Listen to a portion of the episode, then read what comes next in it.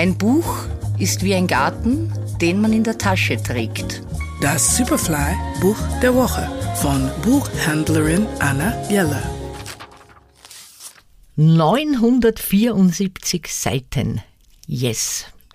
Rolf Lappert, Leben ist ein unregelmäßiges Verb. Erschienen im Hansa Verlag. Ich wohne momentan in diesem Buch. Dieser breit angelegte Roman erzählt die Geschichte von Frieda, Ringo, Leander und Linus.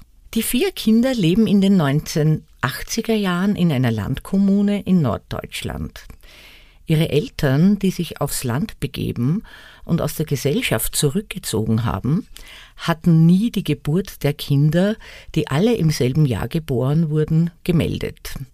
Durch einen Hinweis werden die Behörden aufmerksam und die Kinder werden den Eltern entzogen und zum Teil bei Familienmitgliedern und Pflegeeltern oder im Internat untergebracht. Sie haben nie eine Schule besucht und kennen nur die zum Teil sehr schwere Arbeit auf dem Hof der Kommune. Auch Kontakte zur Außenwelt sind ihnen fremd.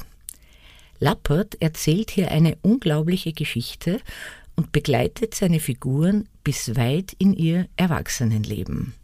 Der Text hat eine sprachliche Sorgsamkeit, die man in vielen Romanen schmerzlich vermisst, und es gibt auch etliche Szenen voller Komik. Fast könnte einem John Irving zum Vergleich einfallen, wenn man Vergleiche anstellen wollte.